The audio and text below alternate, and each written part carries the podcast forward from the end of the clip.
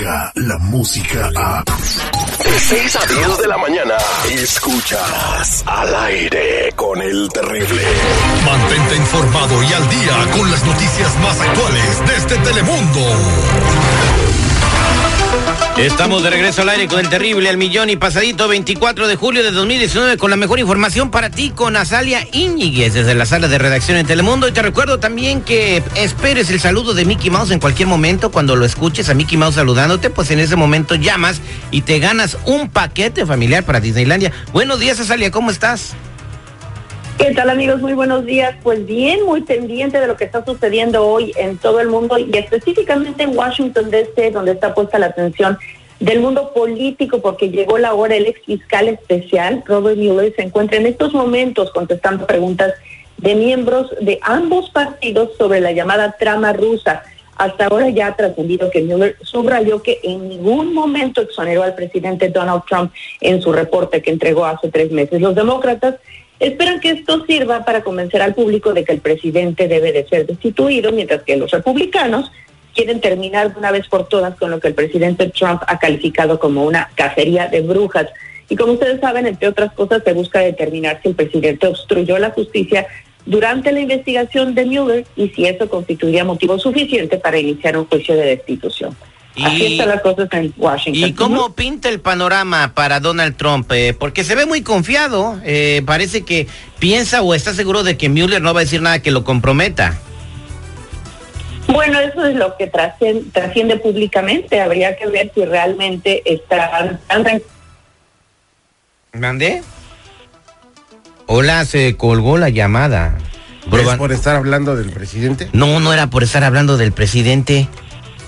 Bueno, pues en este momento los detalles de lo que está pasando en Washington es lo que estaba platicando a Salia, ¿no? Oye, pero le digo, por ejemplo, al, Donald Trump lo agarran y le dicen, este, le dicen que pues lo agarran en la movida de que anda con los rusos y que los rusos intervinieron en las elecciones y que por eso ganó.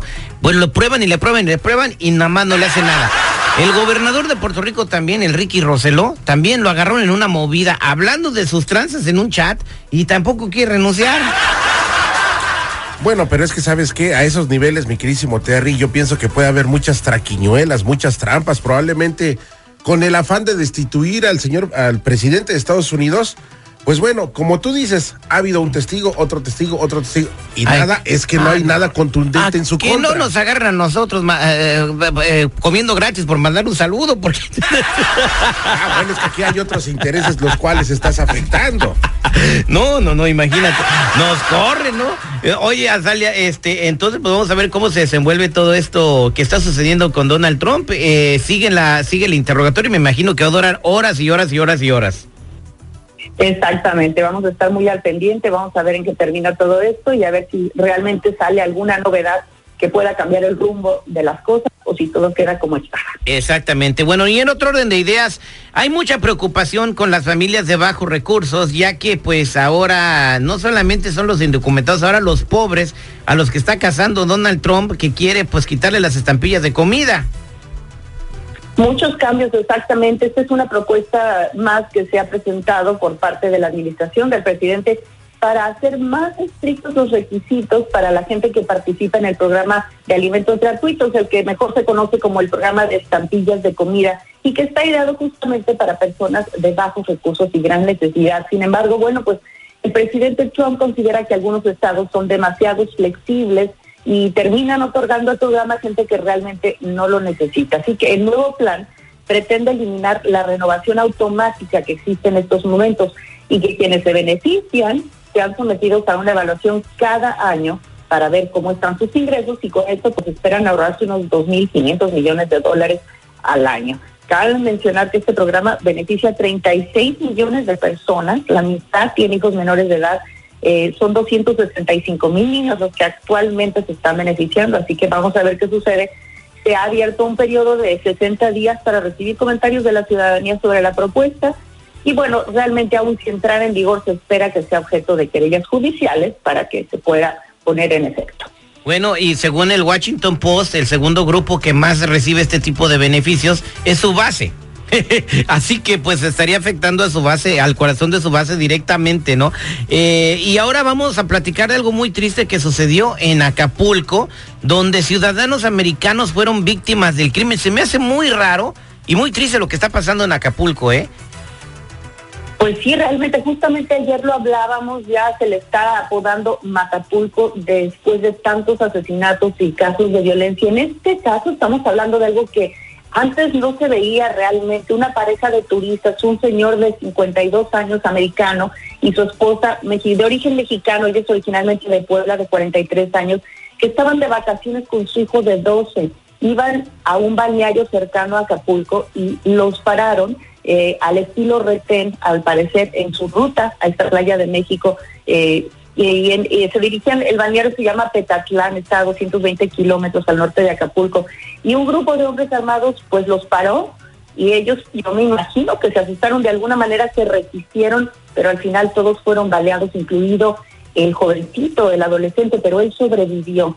Y bueno, pues ya se imaginan, las autoridades locales están eh, condenando lo sucedido, investigando la ejecución, pero pues esto realmente es gravísimo eh, eh, porque estamos ya viendo otro estilo de violencia del que antes se veía. en antes respetaban a las personas que vivían o en otros países.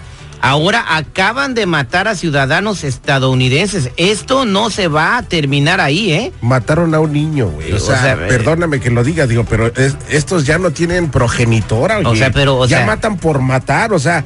Si te opones tantito un asalto a Salia y ya te están balaseando, no inventes, oye, qué forma tan cruel. vimos ayer, vimos ayer en, eh, un video, eh, pues obviamente no lo podemos aquí a poder aquí porque no está editado y dice muchas groserías. Cómo tranquilamente, bueno, los de los servicios colectivos, las combis en México ya empezaron a poner cámaras.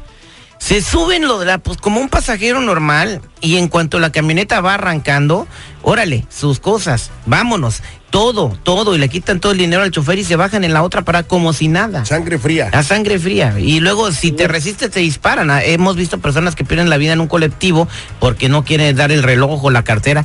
Es lamentable. Ahora dime tú, ¿está más violento ahorita y en el sexenio pasado. Pero es que no hay que hablar mal porque si no estás no no no la, te estoy haciendo una pregunta. ¿Está más violento ahora que el sexenio pasado? ¿Están igual? hoy se está poniendo más en evidencia. La verdad, hoy hay más videos, pero las cifras yo pienso Entonces, en el otro sexenio lo escondían. Acá están este, dándole al público a, conocer todo lo que pasa, ¿no? Hasta si se cae una mosca que no es verde, la publican. Sea contra el gobierno, o sea la libertad, o sea lo que tú quieras, hoy en este, en lo que va de este sexenio se ve que hay más sangre en México, aunque no hay que recordar, por ejemplo, la de Ayotzinapa, las situaciones que enlutaron también a México cuando asesinaron a varias gentes, cuántas fosas clandestinas han encontrado en, en estados de Michoacán, en el norte. La matanza de Y todo ese rollo. En fin, sigue corriendo sangre, lamentablemente, más o menos el sexenio pasado o ahora. Está a ver en dónde para, a ver en dónde para esto, ¿no? Porque digo, ya, ya es un ciudadano estadounidense y, creo que, que, o, que hubo más, y ahí sí el gobierno de Estados Unidos va a preguntar qué pasó. Ojalá, Ojalá, la verdad, el gobierno de Estados Unidos le apriete la tuerca a México. Muchas gracias, Azalia, y qué lamentable noticia, ¿eh? Es durísima la situación que vive México, una tristeza. Vamos a seguir al pendiente y sí, veremos qué, qué reacción y qué conlleva todo esto.